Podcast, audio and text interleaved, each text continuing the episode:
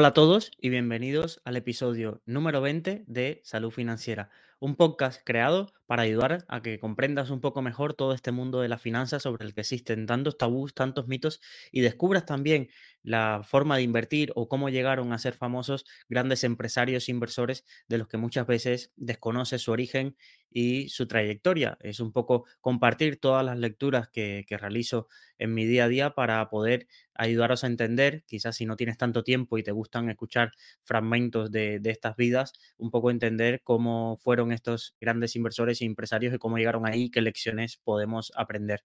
Me ha dado muchísimo gusto, ya estamos entrando en febrero de 2024 y haber podido seguir. Estoy muy orgulloso de haber cada día, de lunes a viernes, estar aquí entre las 5 y las 6 de la tarde para poder ayudaros y, y enseñaros cada día un punto. En el episodio de hoy vamos a tener, vamos a empezar nuevo libro, como sabéis, hemos visto a lo largo de estos 20 episodios sobre todo dos libros. El primero, El estilo Virgin de Richard Branson y en segundo lugar vimos el libro de La guerra de los chips de Chris Miller. Pues en este episodio número 20, número redondo, vamos a comenzar con, el, con este nuevo libro que se trata de acerca, recién salido del horno, la biografía de Elon Musk de Walter Isaacson, que si no lo sabéis, tiene biografías muy, muy potentes como puede ser la de Einstein, también ha publicado la biografía de Steve Jobs, casi sobre los últimos años de, de la vida de Steve Jobs, estuvo acompañado de Walter Isaacson para contar un poco lo que quería reflejar de su vida y realmente es un biógrafo excelente. Yo estoy, tengo de libro de cabecera el de Steve Jobs y me encanta y lo que llevo leído del, del libro de Elon Musk me, me, gusta bastante, aunque sí es cierto que creo que la vida de Elon Musk todavía le quedan bastantes capítulos y quizás necesite varias ediciones o, o una segunda edición cuando, cuando ya Elon quizás no esté entre nosotros o, o haya tenido más, porque la vida de Elon Musk tanta velocidad que quizás daría para capítulo cada nuevo cada seis meses. Y, realmente es algo que un poco me estoy quedando con el sinsabor de que quizás todavía ese libro no sea suficiente para conocer la figura y, un poco la cambiante figura de, de Elon Musk. Empezamos con, con una frase de, de, Steve Jobs que es la que da, origen, da empieza en el prólogo del libro y dice así. Las personas que están lo suficientemente locas para pensar que pueden cambiar el mundo son las que lo hacen. Esta frase de Steve Jobs es la del prólogo de la biografía de, Elon Musk y realmente cuando lees un poco más acerca de, la figura, la historia y los orígenes, descubres un poco qué hay detrás de esa locura y de ese ser que parece un millonario caído del cielo y nada que ver. Hay una historia de desgracias, de mucho sufrimiento, de mucho sacrificio y de mucha incomprensión detrás de lo que hoy conocemos como la figura y el personaje de, Elon Musk. Y, eh, y, a él, y sobre todo a sus orígenes, es decir, en este primer episodio vamos a dedicarle buena parte de, del capítulo a los orígenes y la familia de, Elon Musk para que entendáis un poco ese punto. Y, y hacia ellos va el episodio de hoy, que tiene un título muy sugerente, pero ya veréis en qué sentido eh, me refiero a todo lo que pongo en el título del episodio. Pero bueno, vamos a, entender quiénes eran o de dónde viene Elon Musk. No sé si lo sabíais, pero Elon Musk nace en Sudáfrica. Pero más allá de, de, esta parte de Sudáfrica, sí, nace en Sudáfrica, se mueve a Canadá, de Canadá salta a Estados Unidos y ahí un poco es lo que conocemos hoy en día, pero vamos a entender un poco separados por partes quién es cada uno en la familia de Elon Musk y por qué son tan importantes, porque no se puede entender la figura de este empresario sin que puedas entender quién es su hermano, quiénes son sus padres, la relación que ha tenido, la infancia que tuvo. Es como ver todo lo que ves hoy de esta persona, te lo crees y es muy fácilmente explicable viendo un poco de dónde viene, cómo era su familia, qué trato tenía con su familia, cómo era de pequeño, incluso de bebé. Y realmente eh, quizás es de los capítulos que más he disfrutado toda esta parte de le leyendo un poco de los orígenes. Pues vamos a empezar por los abuelos eh, maternos de Elon Musk. Joshua Alderman es quizás un personaje que, al que habría que hacerle una película. Quizás muchos historiadores están pensando en la película de Elon Musk, pero quizás la vida de su abuelo materno era aún más apasionante que, la de Elon. Imaginaros un quiropráctico que nace en el centro de, Canadá, que se muda a Iowa para fundar una, una granja y para crear, no fundar, no es una empresa, pero crea una granja y se dedica a eso don, con la que hace fortuna. Pero eh, se adentra en los años de la Gran Depresión y lo pierde todo. Recordad que una de las partes importantes de la Gran Depresión de 1929 fueron los excedentes agrícolas y la caída fuerte de, todos los precios de, esas materias primas. Es un apartado que quizás se conoce más la crisis financiera por la parte más bursátil o la parte más relacionada con los bancos, pero también hubo un gran problema con los abastecimientos y, la, agricultura y la sostenibilidad y los precios de, de esta rama. ¿Vale? Pues él se arruina del todo y también se había casado y se divorcia y era una vida, sobre todo de joven, bastante turbulenta. Pues cuando se ve arruinado y demás, pues se dedica como un vagabundo, se dedica a subirse a trenes y a viajar por todo Estados Unidos y Canadá, mm, básicamente, como decimos, colándose en los trenes e incluso llegó a colarse en eh, barcos transoceánicos, como puede ser, recordar la, la película Titanic, un poco la, la figura que se representa de, creo que Jack, que es alguien que se, con sus amigos se mete un poco medio de polizón dentro, o no, gana, gana los billetes y se mete, pero bueno, representaba un poco todo el tema de, de como si fueran polizones, pues este era eh, Joshua Alderman, es decir, un, un, aventurero que dedicó toda su juventud a enamorarse, pelearse y viajar por todos Estados Unidos y Canadá sin pagar un duro, y luego regresaría a Canadá para fundar también eh, un partido, o eh, no,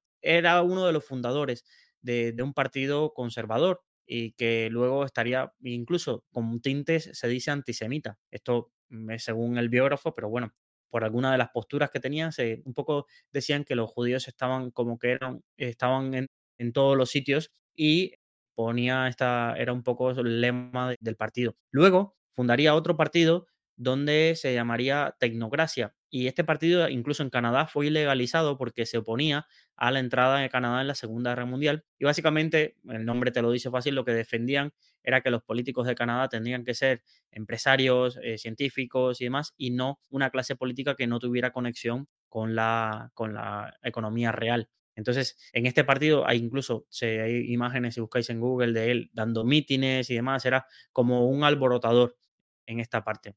Y ahí ya volvió también a ejercer como, como quiropráctico. Entonces era un poco de lo que se ganaba la vida.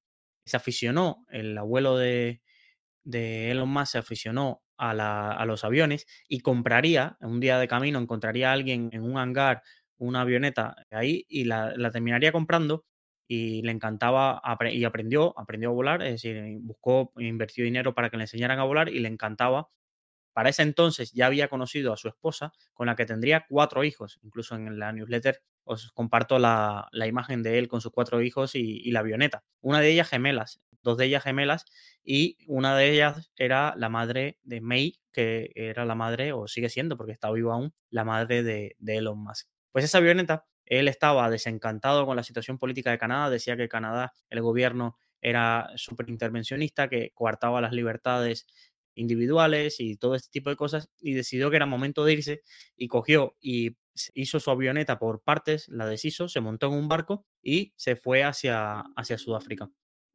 En ese sentido, empezaron a buscar un sitio donde asentarse en Sudáfrica y encontraron en Pretoria.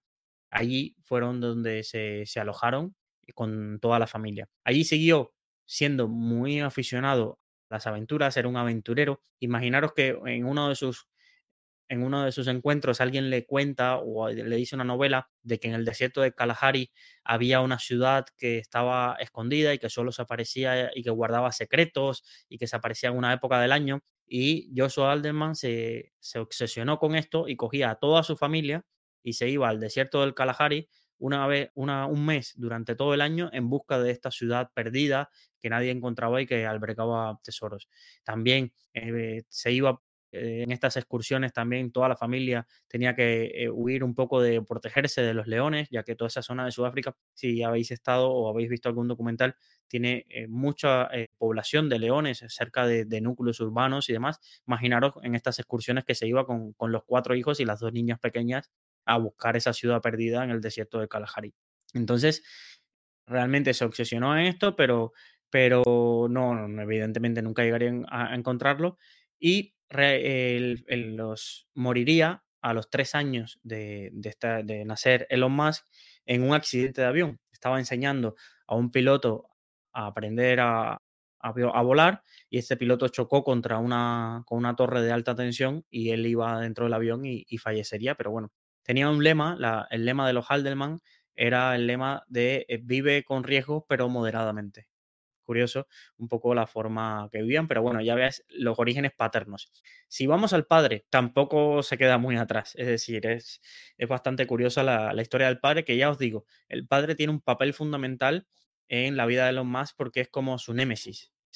Él mm, es su eterno rival y aunque realmente se parece bastante lo que es en muchas ocasiones, sobre todo en los más cuando, cuando pierde los papeles o, o, alguien, o se desata su ira o en sus relaciones personales con sus parejas, hijos y demás.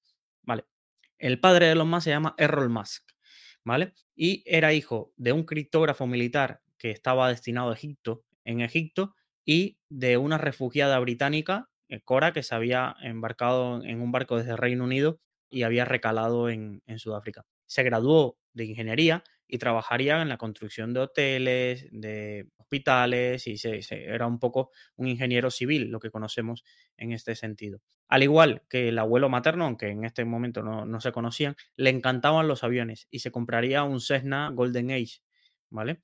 Ahí, a mediados de los 80, evidentemente Errol no tenía una buena situación económica y volaba por toda África y aterrizó en lo que hoy conocemos como Zambia, en un hangar y eh, en un aeropuerto e intentó vender su, eh, su avioneta. Y esa avioneta fue comprada por un empresario panameño italiano, pero que no tenía dinero físico o efectivo para darle y lo que le dijo fue que él estaría encantado de comprarle, pero que se lo iba a pagar con esmeraldas que salían de varias minas ilegales que tenía este empresario en Zambia. Imaginaros esto sí lo, podéis ver en algunas películas como Diamantes de Sangre o en varios documentales, todo el negocio que hay alrededor de, las minas de piedras preciosas que, existe sobre todo al sur de, en el sur de África, sur y centro de África.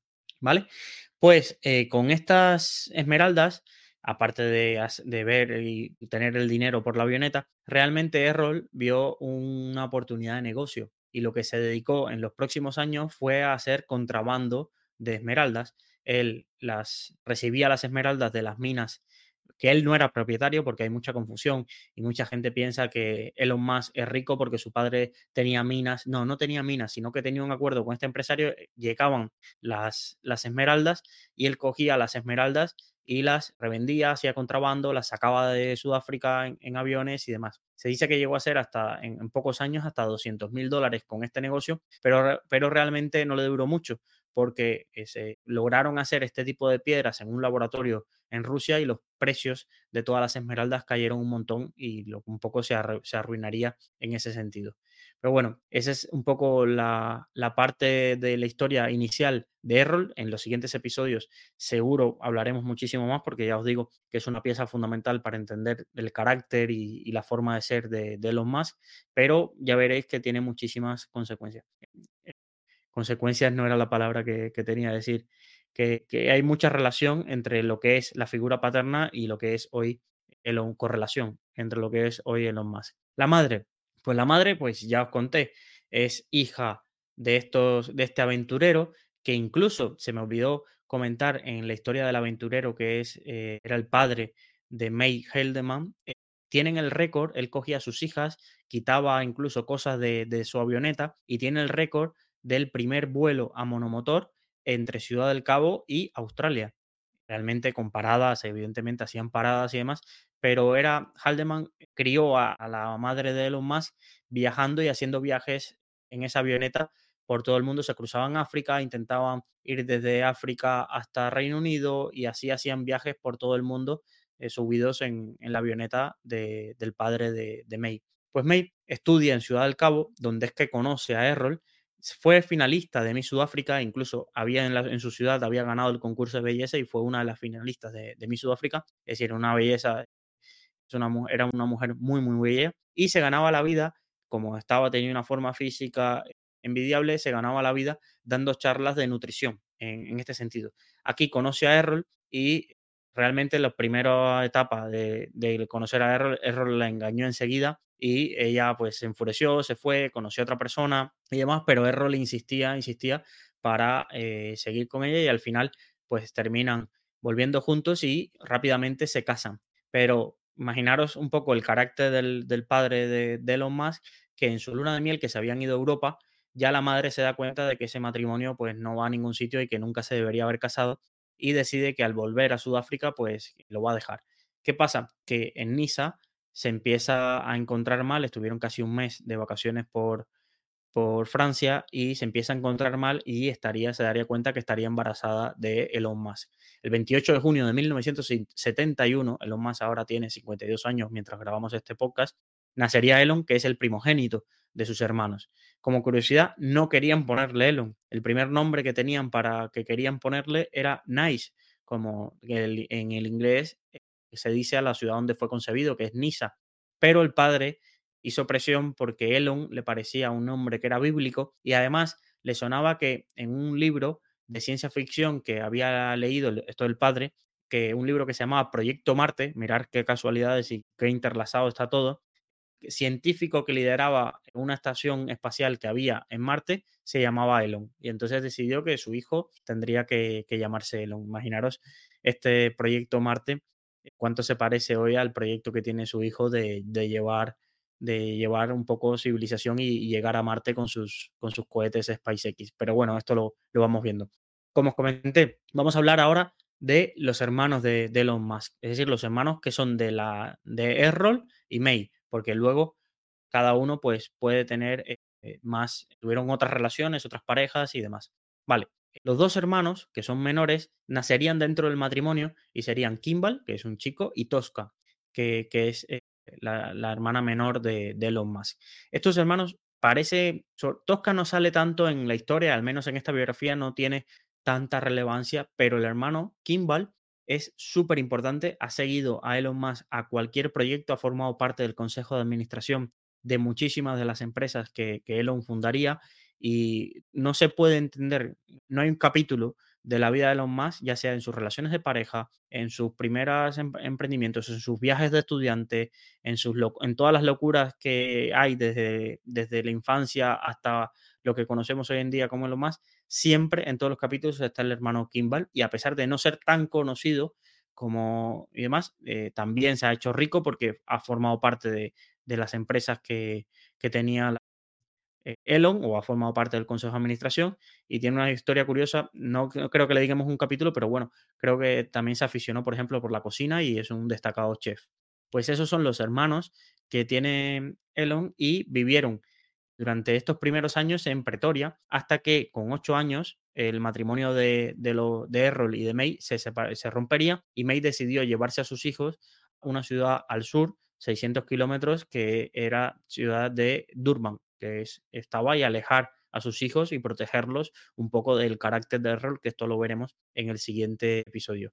Y un poco esta es la biografía, el árbol genealógico de Elon Musk, es decir, viene de una familia de aventureros, de ingenieros, de aficionados por volar y por los libros de ciencia ficción y un poco por toda la parte de la madre, pues también, porque aunque la madre luego no tendría esta vena tan aventurera, sino que un poco se, se, le recuerda como alguien, una persona muy sufridora porque no tuvo suerte con las relaciones, le costó mucho criar a sus hijos por todas las características que tenían sus hijos y demás. Realmente sí tuvo una infancia volando por todo el mundo con su padre, que era un aventurero al estilo de, Indiana Jones. Pues esto es un poco los orígenes de, Elon Musk y, ya os digo, los siguientes episodios vamos a ir avanzando un poco por este orden cronológico y el siguiente se lo dedicaremos a lo que fue la, infancia y la adolescencia de Elon Musk en Sudáfrica, que tiene mucha, mucha amiga porque realmente un poco ahí salen las primeras características quizás como el Asperger que hoy conocemos hoy en día y esa mentalidad brillante ya salió desde niño. No, no es el típico que quizás desde niño no despuntaba y luego en la universidad no, no. Desde niño este Elon Musk ha tenido una vida apasionante e interesante de contar. Pero bueno, vamos a la píldora financiera diaria, que ya sabéis que es este curso donde todos los días os, explico un término, una curiosidad, algo que debes saber sí o sí, sobre todo de forma práctica, invertir en bolsa. Y ya hemos eh, recorrido el camino para el que vaya a invertir en acciones un poco y que sepa mm, todos los términos más o menos que, debe saber y vamos a llegar un poco a la parte general de esta, de esta parte de, los que invierten en acciones. Estamos sobre todo pensando en las personas que invierten en acciones. Luego veremos en más en episodios más adelante veremos los ETFs, veremos los fondos, veremos eh, todos los derivados, aunque yo no aconseje invertir en derivados, pues vamos a estudiarlos en profundidad, vamos a estudiar también en profundidad otros tipos de inversiones alternativas. Esto es un poco el camino que de dónde venimos y vamos hacia atrás, tenemos muy claro, ya que hemos dejado atrás, oye, hemos dejado atrás por qué invertir, hemos dejado atrás qué es una acción, y cómo comprar una acción, que es un broker, tipos de broker. Hemos ya repasado todo esto en estos 20 episodios, pues vamos ahora a adentrarnos en esta otra parte de un poco de generalidades. Pero hay una generalidad que sí tenemos que controlar, que es los riesgos que existen en invertir en bolsa. Yo he contado casi todo lo bonito de, invertir en bolsa, pero ahora vienen las cosas que hay que tener en cuenta para que luego no te pase y decir, jolines, pues me gustaría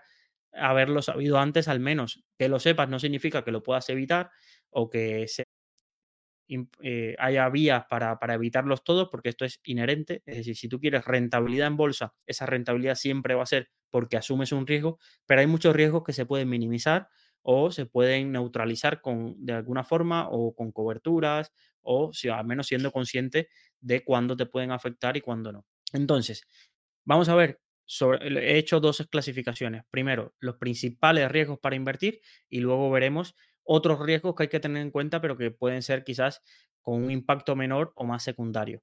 Bueno, empezando, los principales riesgos para invertir, el primero que tenemos que entender es el riesgo de mercado. Y el riesgo de mercado es la posibilidad de que tengamos pérdidas debido a que la volatilidad del mercado y que las condiciones cambien, porque cambien los precios de las acciones, los tipos de interés o los movimientos del día a día del mercado. Esto se explica muy fácil, parece muy teórico, pero es muy fácil.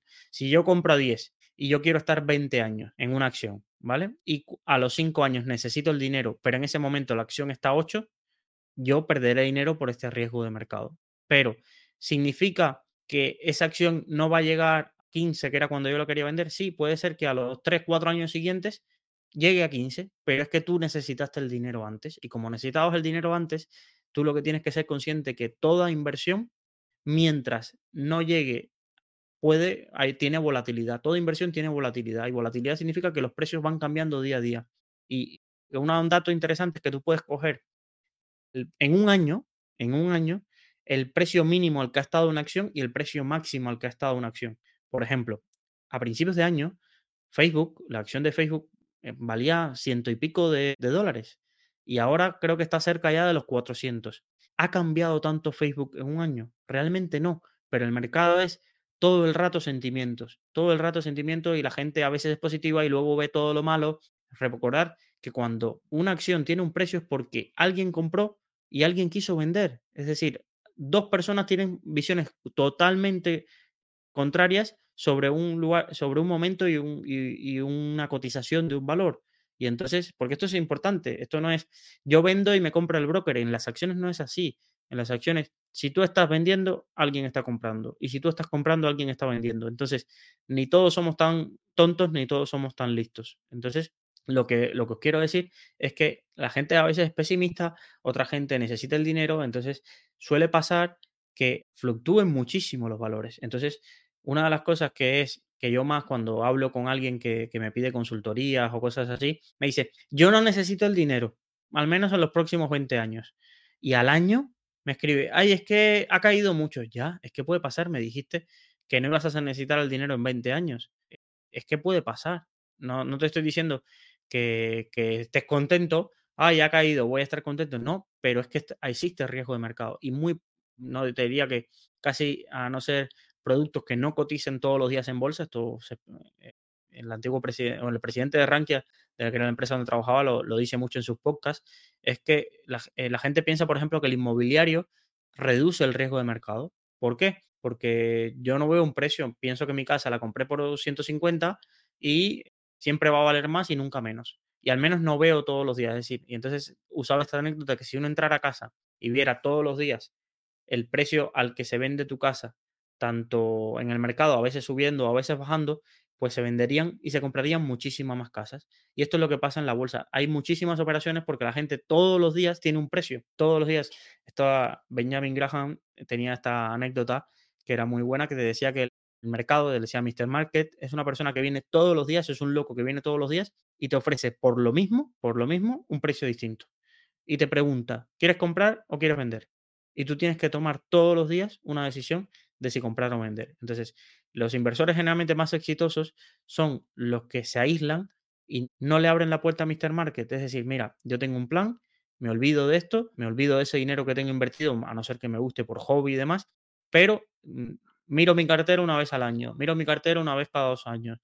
Tengo unas alarmas si llegan a determinados precios y cuando llegan a esos precios ya tengo un plan definido de qué voy a hacer, porque si no el riesgo de mercado es lo peor que te puede pasar, porque todos los días tú vas a tener una tentación, ya sea para vender o ya sea para comprar más o ya sea para entrar un valor o para salirte. Entonces, es una, es una tentación muy grande y una de las cosas que, que tenemos que ver. Es decir, y significa que una empresa que valía 10 cuando tú lo compraste cayó a 7, la empresa vale un 30% menos. No, ese es el precio. Esto lo veremos más adelante, pero no tiene nada que ver el precio con el valor de la compañía. El valor de la compañía puede ir a, ido a más, pero hay situaciones en el mercado que influyen. Voy a poner un ejemplo claro del riesgo de mercado. El día del Brexit, en España, hubo compañías que cayeron más de un 20 o un 30% que no tenían un euro de negocio en Reino Unido que tenían negocios en España, tenían negocios en Latinoamérica. ¿Y, por qué cae un 30%? Porque es el mercado, está todo asustado, todo el mundo recoge su dinero y da igual, no me voy a poner a mirar si esta empresa le afecta el Brexit o no. Ese día, pues todo el mundo asustado y, con caídas. Entonces, son cosas de la irracionalidad de mercado. Pero bueno, entenderlo. Si yo invierto, tengo que asumir que en cuando vaya a recuperar mi dinero, puede haber algún momento donde valga menos. Es cierto que en la renta fija, sí yo compro un bono a vencimiento, este riesgo de mercado se mitiga porque el riesgo que tengo es el otro, es que es el riesgo de, que no me paguen, el riesgo de quiebra, de contrapartida. Pero el riesgo de mercado se minimiza siempre que aguantes hasta que el bono venza. Es decir, yo compro una letra del tesoro a 18 meses, no existe riesgo de mercado en el día 18, en, el, en ese momento que se cumplen los 18 meses, cuando acaba el vencimiento de, de esa letra o más. Mientras que ocurra, hay riesgo de mercado todos los días. Eso va a fluctuar, el precio va a fluctuar de, esa letra, de ese bono y demás. Entonces, esto es importante entenderlo. Siguiente riesgo. Riesgo de contrapartida. El riesgo de contrapartida no es nada más que esto es una negociación. Tú estás comprando a alguien que está vendiendo. Tú le estás eh, dando en, una operación de, de derivados, tú estás abriendo un derivado que alguien te tiene que vender. Entonces, el riesgo de contrapartida es que quien esté al otro lado desaparezca. Entonces, para evitar que esto desaparezca, pues generalmente están las bolsas, que son quien hacen de intermediario, hay cámaras de compensación y demás. Entonces, lo más cercano que puede haber al riesgo de contrapartida es que tu broker quiebre. ¿Ahí qué pasa si mi broker quiebra? Esto lo podemos ver, pero generalmente hay mecanismos para que tú no lo pierdas todo, evidentemente, pero el riesgo de contrapartida existe. El riesgo de contrapartida es yo estoy comprando algo y donde lo compro, pues tiene problemas, desaparece, o en el caso de derivados, sobre todo, o negociaciones OTC, es decir, negociaciones que no pasan por las bolsas, yo estoy comprando producto financiero que alguien me está vendiendo, pero ese alguien me vende una garantía de que en dos meses, cuando vence este contrato, me va a pagar. Oye, si no puede pagar en dos meses? O, por ejemplo, el riesgo de contrapartida lo podemos asimilar al riesgo de quiebra en esto mismo. Yo compro un bono de Grecia y Grecia en 2012-2014 decide que ya no va a pagar a los acreedores 1.000 euros por cada sino que en mejor de los casos te va a pagar 500. Pues tienes un riesgo de contrapartida, es decir, de que tu acreedor quiebre y no que tu deudor quiebre y no te pague el dinero. Entonces, aquí tenemos ese punto.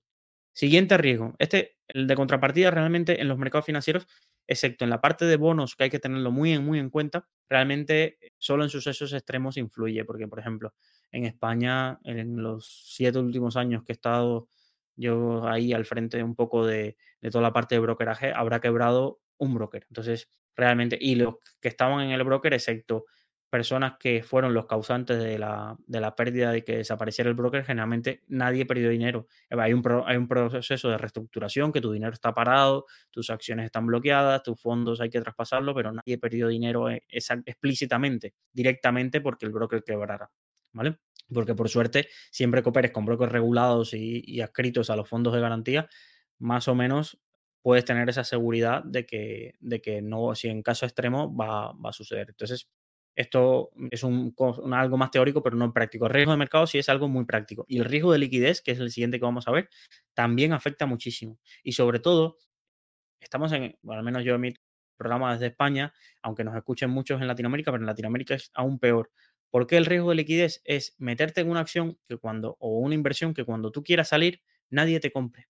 Nadie, nadie te compre. Tú quieres vender y nadie te compre. Esto es como tener un piso. Decir, mi piso vale 200.000, que lo tengo clarísimo. Lo pongo en idealista y durante seis meses no te escribe nadie. No tienes eso. Es un riesgo de liquidez porque realmente tú no tienes 200.000, tú tienes una casa, un muro, el ladrillo, lo que sea, pero dinero no tienes. Porque si necesitas el dinero, no puedes tener tus 200.000 euros a mano en un plazo razonable y demás. Entonces, ¿cuál es la principal causa del riesgo de liquidez o la principal consecuencia, mejor dicho, del riesgo de liquidez? Que vas a tener que bajar muchísimo los precios y aceptar quitas en el valor muy grande para lograr salir de ese activo. Por ejemplo, esto pasa mucho en acciones pequeñas que tienen poquita liquidez o acciones que hay un accionista mayoritario que no mueve sus acciones, pues se negocian muy poquitas acciones. Entonces, tú generalmente para comprar, eh, el proveedor de liquidez te da esa entrada, pero luego quieres salir a un precio y te encuentras que no hay órdenes ni cerca de ese precio y que tienes que vender muchísimo más barato de lo que tú querías. Las acciones un poco que son más serias o que lo hacen bien, pues tienen contratado un proveedor de liquidez que le dan una horquilla más o menos razonable para que siempre haya posiciones de compra y siempre de venta y, y tú no tengas problemas para entrar y salir.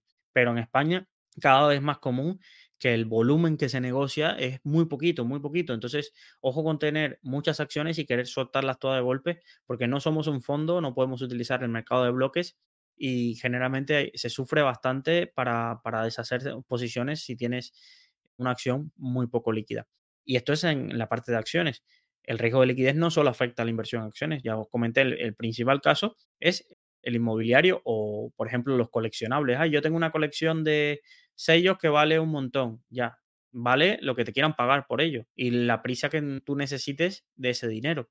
Entonces, generalmente aquí a veces toca eh, sufrir bastantes quitas en cuanto al, a, lo que, a lo que tenía de valor la, la posesión para poder hacer efectivo esa parte de dinero. Entonces, el riesgo de liquidez, tenerlo muy en cuenta porque incluso es un factor cuando veamos los ETFs, es un factor clave a la hora de decidir qué producto escojo. A igualdad de condiciones, siempre escojo el más líquido, porque la, liquidez, sobre todo, te va a afectar en momentos de pánico, ¿sabes? Y eso es lo peor, es decir, tengo un riesgo, pero que solo va a ocurrir cuando todo esté en, pánico y demás, y, ahí es donde dices, jolín, pues he tenido este riesgo, sabía que existe, pero me afecta solo en el peor momento, nunca me afecta si hay euforia, en un valor, nunca va a haber riesgo de liquidez. Valor incluso hasta pequeñito. Pero cuando todo se pone, es todo el mundo intentando, imaginaros 100 personas intentando salir por una misma puerta. Pues o alguien empieza a soltar ropa o a soltar peso o no va a salir primero nunca, o a sobornar al resto o no va a salir nunca en ese sentido. Vale, siguiente riesgo. Y este parece pequeño, pero no lo es. Riesgo regulatorio. ¿Vale? Aquí vamos a llamarle riesgo regulatorio gubernamental, lo que queráis poner no juguéis o no minimicéis en vuestras inversiones el impacto que puede tener en una compañía las decisiones de un gobierno o un regulador. Esto, mira, eh, siempre, cada cierto tiempo, en Twitter y en las redes sociales, en podcast y demás, se populariza un valor. Cotizan más de 10.000, 15.000 acciones en todo el mundo. Pues parece que solo se puede invertir en una. Y esto, mm, si ya lleváis tiempo, lo sabéis, y si no, ya veréis y coincidiréis conmigo cuando lo veáis.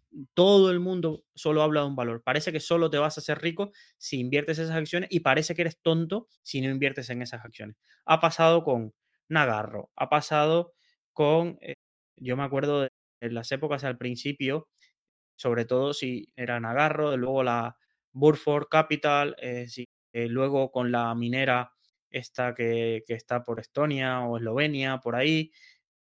Ha pasado con, con ese tipo de compañías, luego con las empresas de uranio.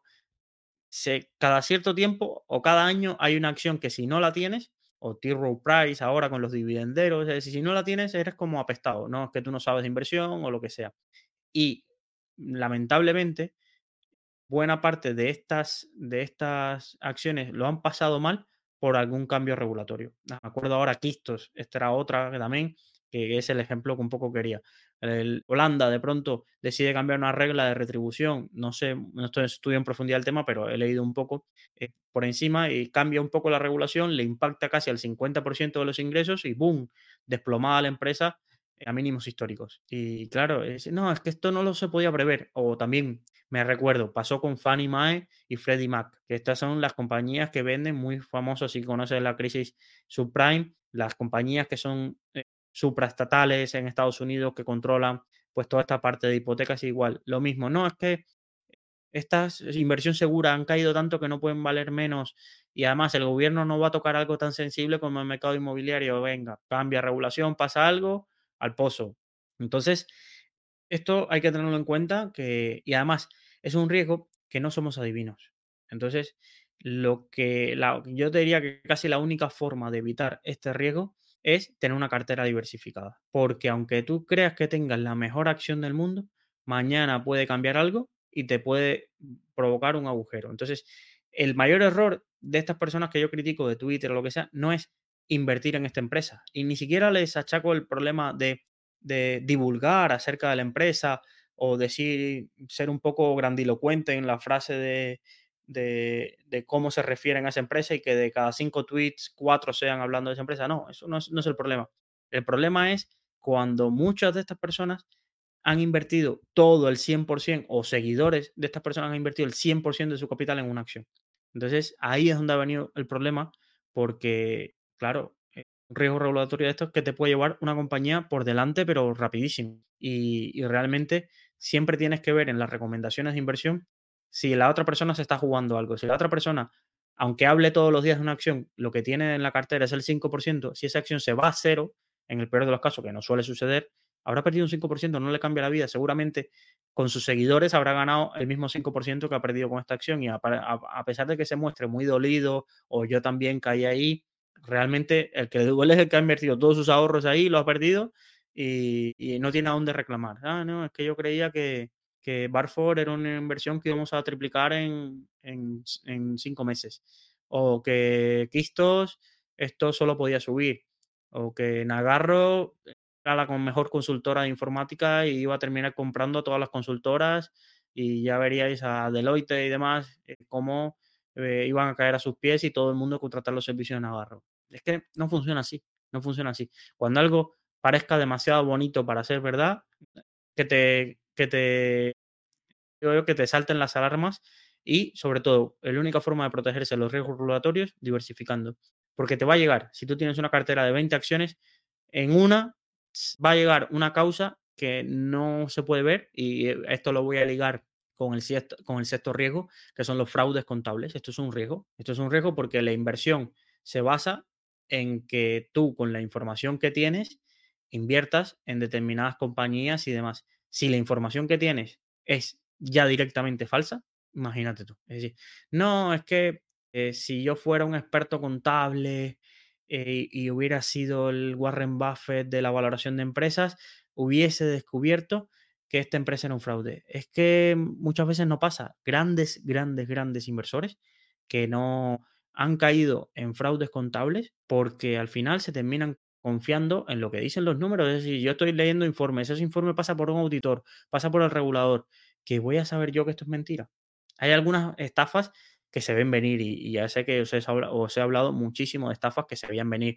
A mí por mucho que me perjuraran mis compañeros de trabajo de que UEC Field era el futuro de la venta de marihuana, yo sabía que ni tenía una oficina en la Plaza del Ayuntamiento de Valencia porque fui ahí y no tenía, que todo era falso, que no tenía directores, que no tenía ni siquiera esos campos de, cultivo de marihuana, eso, vamos, pero hay otras que no, yo he visto muchísimos fraudes de compañías que sus números eran un fraude, por ejemplo, el más famoso era, es, acá en España es GoWex, pero el más famoso a nivel europeo quizás es Wirecard, que, se fue a cero, se fue a cero esa compañía y había, había un, sobre todo un gestor muy famoso en Europa, al estilo casi de, famoso que para mes lo que es en España, que, lo perdió el 10% de, su fondo en esa acción porque se fue a cero.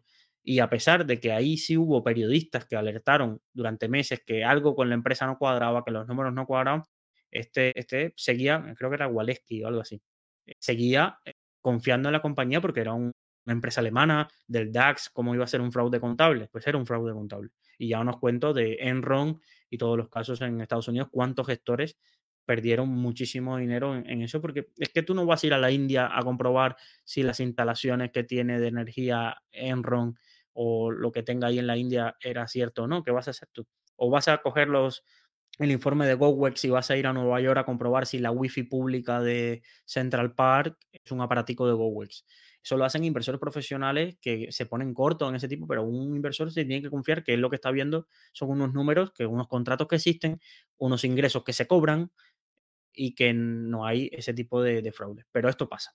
Entonces, lo que os digo también, si lleváis mucho tiempo a alguna empresa, se os puede tocar de que con toda la buena intención que tú tenías para invertir, pero sus, eh, sus directivos eran unos golfos. Por suerte, en este tipo de casos, generalmente se hacen, se hacen demandas colectivas y esas demandas colectivas permiten recuperar el dinero. Esto sí es importante. En, el otro tipo de casos nadie te va a decir, por el riesgo de mercado no vas a recuperar tu dinero.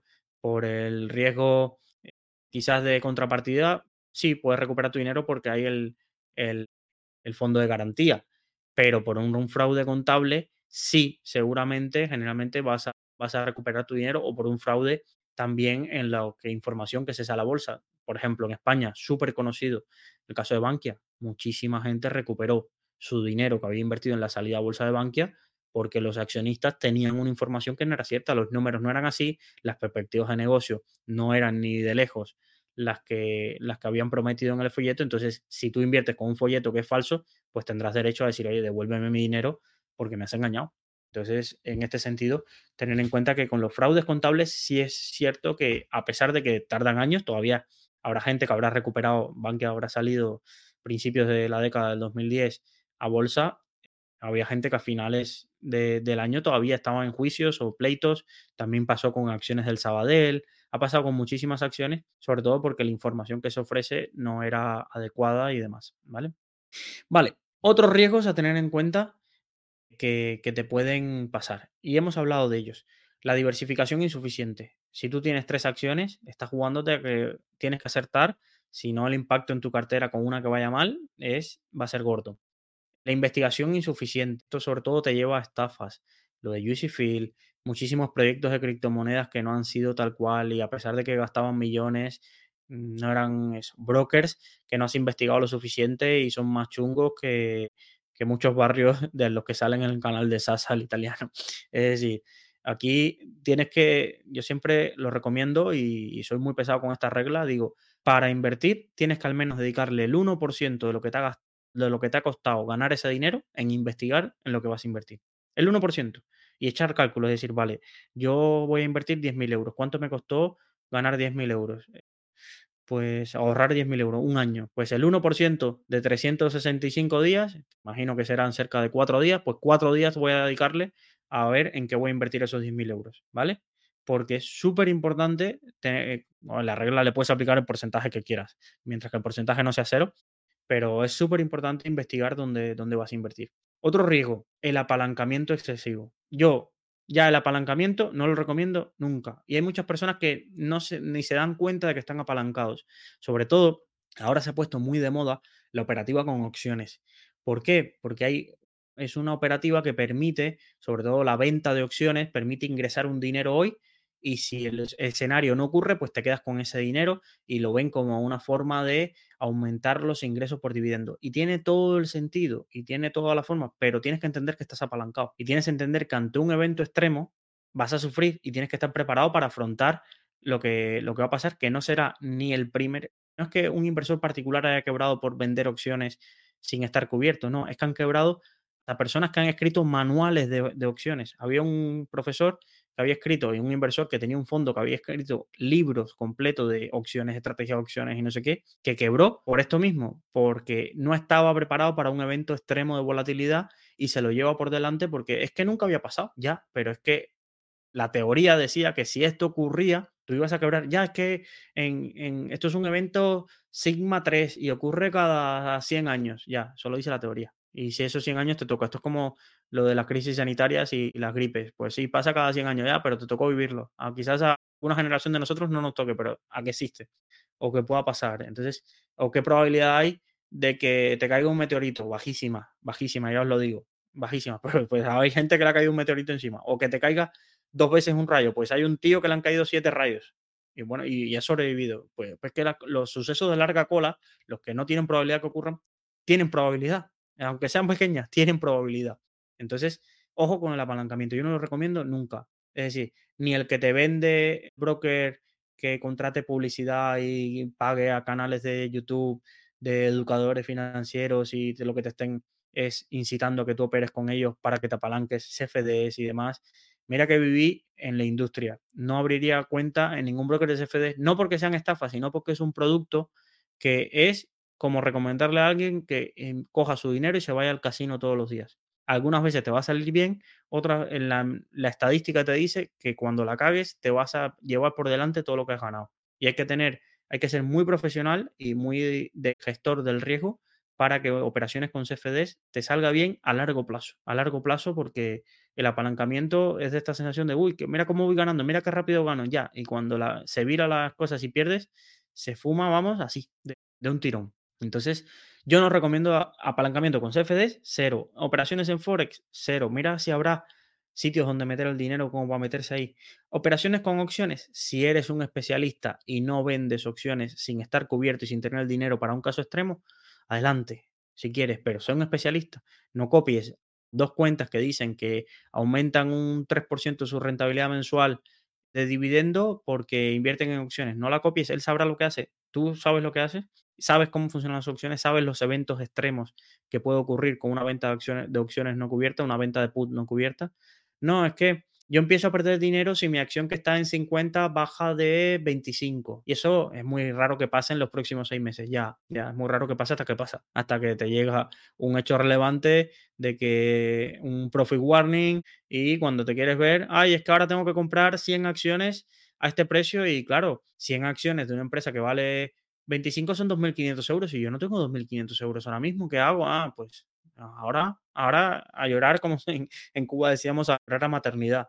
Es decir, al hospital de maternidad. Si no, estás, ahí estás jodido, busca los 2.500 euros y apechuga. Compra en ese momento una acción que ha caído un 50% en un día. Ya, pues te lo vas a tener que comprar y tener esas acciones que hay mucha gente encantado. Mira, mi acción ha bajado un montón y yo estoy súper contento de comprar. Ya, pero no es lo mismo que baje por algo que dices, bueno, mira, ha habido una caída infundada, a que de pronto sí haya razones y tú te tengas que ver obligado a comprar, a comprar esas, esas opciones. Pero bueno, aquí no soy un hater de las opciones en ese sentido, sino lo que digo que hay que formarse. Y por suerte hay muchos, muchos recursos gratuitos para formarte en opciones. Está el manual de, de BME, que es buenísimo.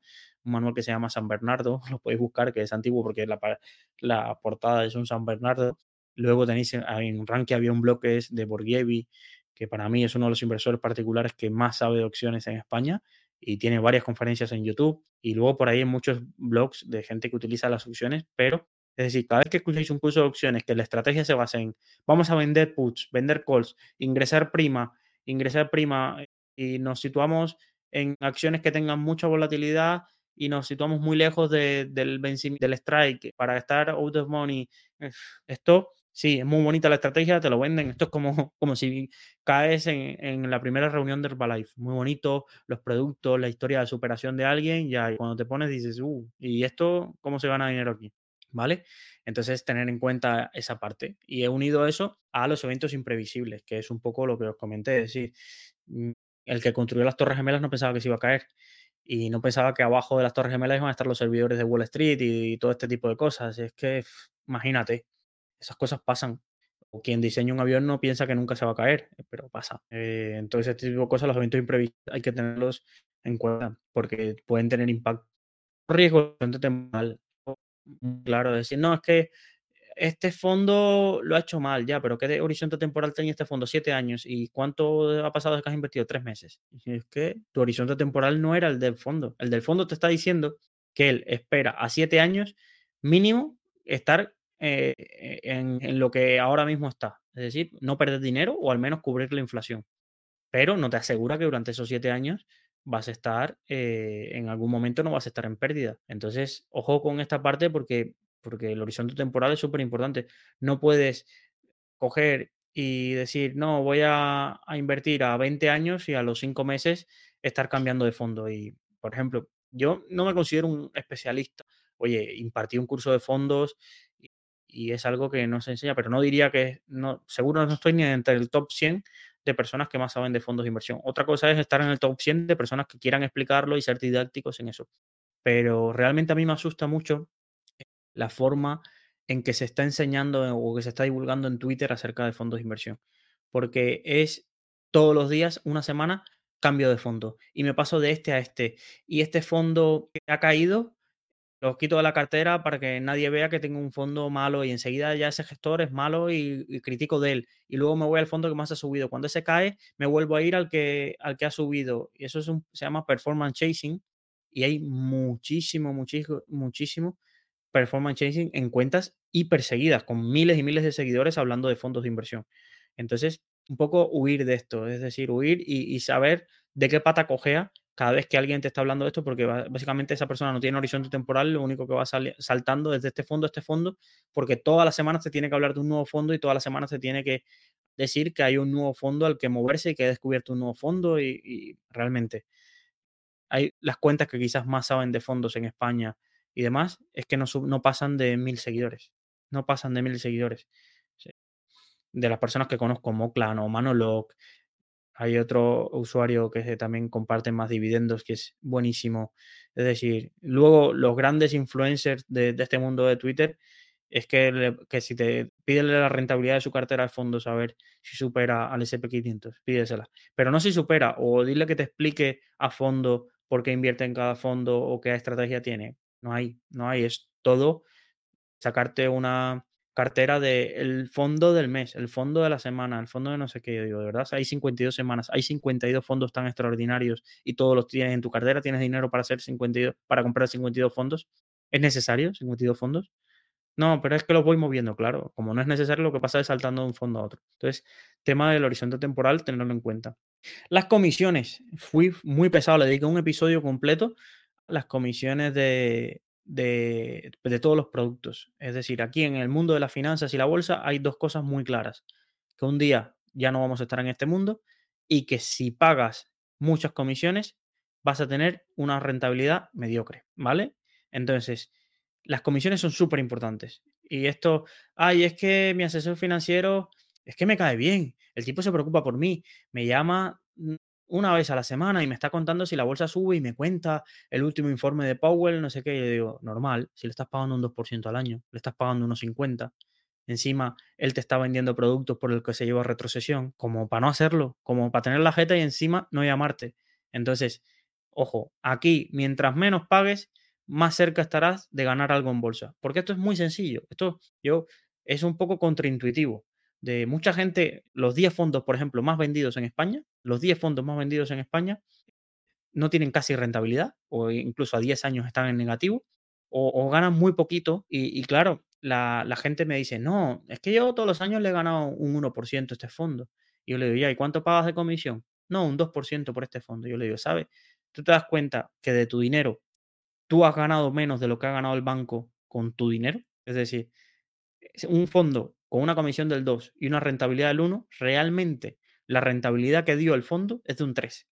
Pero como tiene una comisión del, del 2%, pues tú te quedas con 1%. Imaginaros si ese mismo fondo tuviera una comisión del 0,70, pues tú tendrías una rentabilidad del 2,3. El doble de rentabilidad, parece una tontería, pero pongamos un número grande en la primera parte del numerador y, y veréis el impacto que tiene a largo plazo estar pagando comisiones de más. Ah, es que este fondo me encanta ya, pero tiene una comisión del 2,50. Mientras cuando tienes un fondo que quizás no lo ha hecho espectacularmente bien como ese, pero al 1,25. ¿Vale? O, ay, es que yo no sabía que existía lo que se llaman las clases limpias. O yo no sabía que existía otro broker que no fuera CaixaBank, Sabadell, o yo no sabía que para bolsa española, si no era con Bank Inter, no se podía, se podía comprar.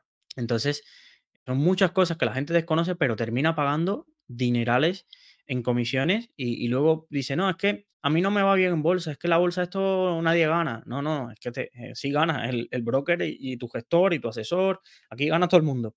Gana todo el mundo menos tú, porque te estás dejando un dineral. Entonces, ¿y qué es? ¿Cómo saber qué es un dineral? Pues muy sencillo, mientras menos mejor. Evidentemente, si un fondo de gestión activa te dice que te va a cobrar el 0,1, pues muchos millones tiene que tener confianza de ganar, de ganar captando patrimonio para que le salga rentable un fondo de, un fondo de gestión activa al 0,1. Pero si un fondo de renta fija te está diciendo que te va a cobrar un 2% en renta fija, es que imaginaros esto, es la comisión que te va a cobrar. Luego, la inflación. Para que tú empieces a ganar dinero en cuanto a rentabilidad real, esto que también es importante, no, es que mi fondo, este fondo el año pasado ganó un 4%. Y ¿cuánto fue la inflación? Un 4. Ah, pues no has ganado. No has ganado.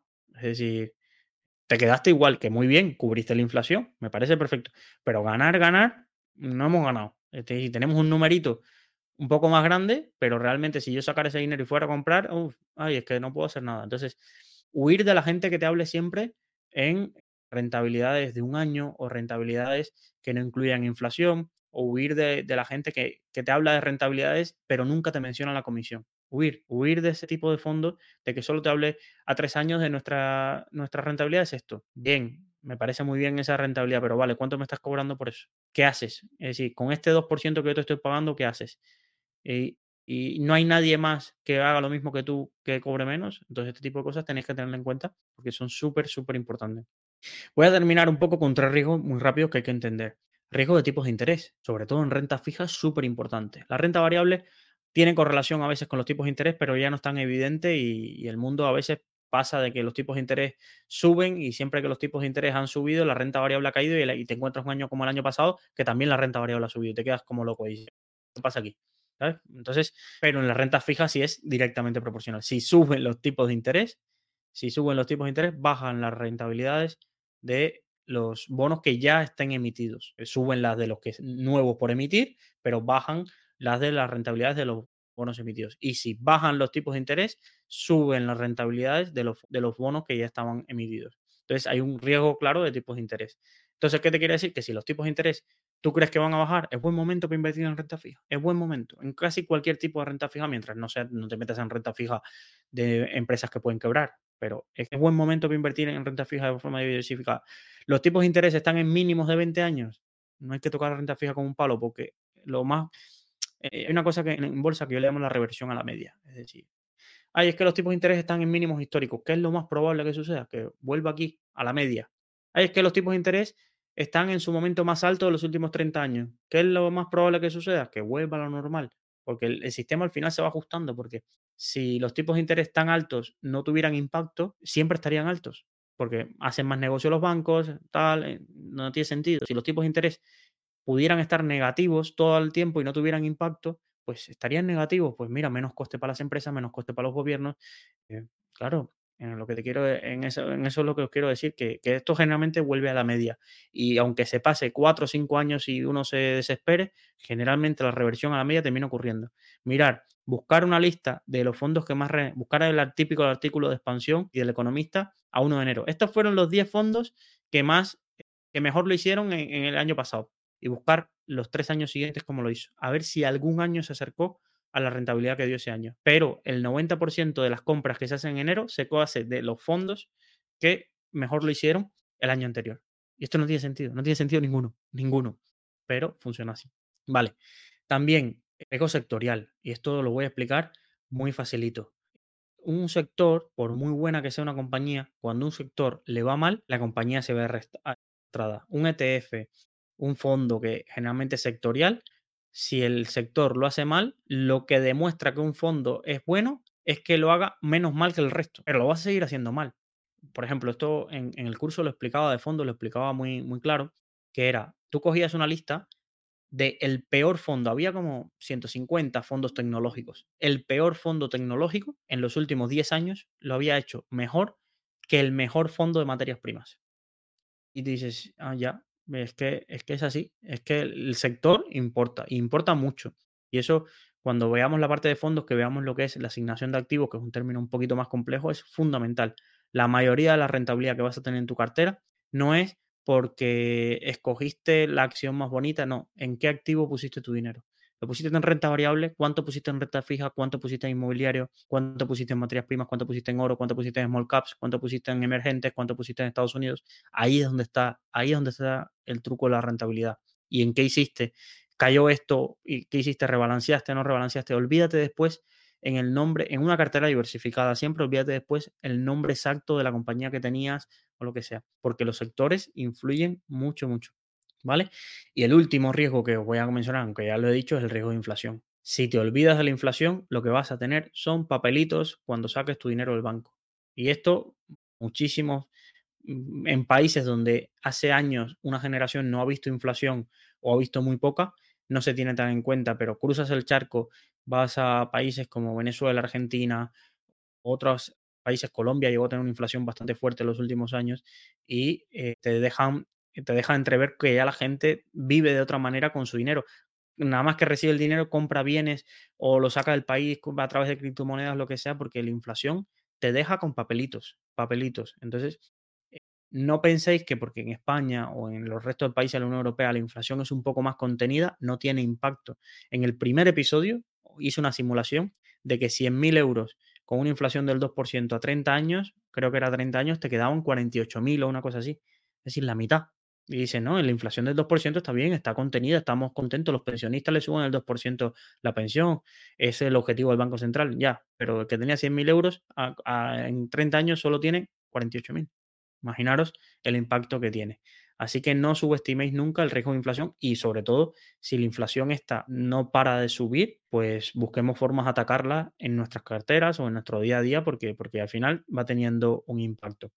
Y eso es un poco el episodio de hoy. Así cerramos el episodio número 20. Muchísimas gracias a los que nos siguen en directo. Un saludo a David, el usuario por ahora más fiel. Así que, David, consultorías gratis las que quieras porque realmente me has, acompañado esta semana en todos los episodios. Así que cualquier duda que tengas, encantadísimo de, ayudarte y espero que, que estés aprendiendo y te valga la pena estar aquí en el directo. Así que un saludo y nos vemos en el próximo episodio. Ya será el próximo lunes y nos vemos en el episodio 21 de Salud Financiera.